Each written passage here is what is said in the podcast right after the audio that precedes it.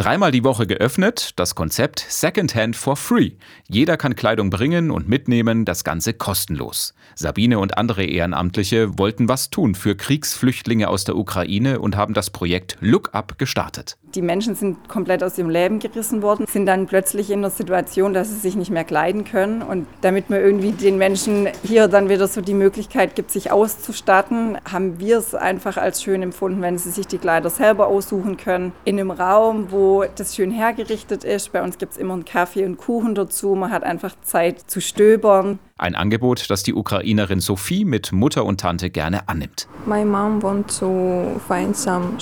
Meine Mutter braucht ein paar Schuhe, meine Tante kurze Hosen und ich suche nach Kleidern. Hier gibt es wirklich schöne Kleidung.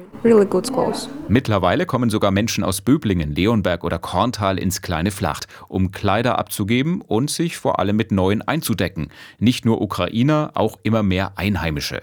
Heute ist Ute da, mit Sommerklamotten im Gepäck. Einfach Dinge abgeben, die sonst eventuell in die Tonne gewandert wären. Ich finde es toll und würde jetzt gerne auch dann noch ein bisschen stöbern. Eine Frage bleibt, warum heißt der Laden eigentlich Look Up? Steht zum einen für Look, das Aussehen. Ich richte mich wieder her. Das für mich aber noch viel wichtigere an dem Wort Look-up ist, dass in Zeiten, in denen die Welt eigentlich im Chaos steckt, dass es sich dann immer lohnt, zu Gott zu schauen. Schau nach oben, das kann die Perspektive wieder ändern und der da oben hat einen guten Plan. Deshalb Look-up.